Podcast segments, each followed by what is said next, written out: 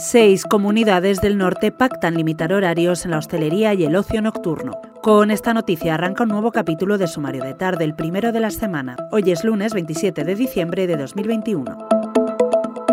Aragón, Navarra, País Vasco, La Rioja, Cantabria y Asturias han consensuado limitaciones de horarios y comensales en la hostelería y restauración y el ocio nocturno para atajar la explosión de contagios de la COVID-19 y evitar que la movilidad entre unas y otras se guíe por las restricciones que cada una establezca. Cada comunidad aplicará las medidas con las matizaciones en virtud de sus propias leyes, al tener incidencias de contagios nunca vistas, algunas con 2.000 casos por 100.000 habitantes.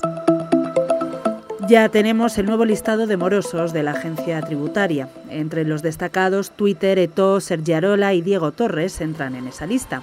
Y vuelve Kiko Matamoros. Como novedad, ante la entrada en vigor de la ley de lucha contra el fraude, el límite conjunto de deudas y sanciones desciende desde 1.000.000 a 600.000 euros, lo que implica que figure un número superior de deudores.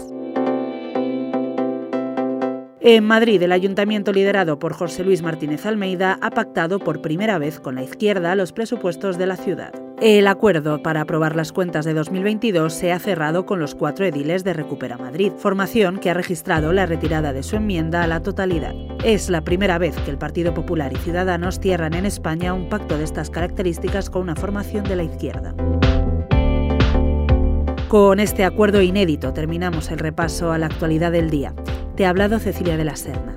Accede en abierto a esta y otras muchas noticias en nuestra página web theobjective.com. Mañana volvemos.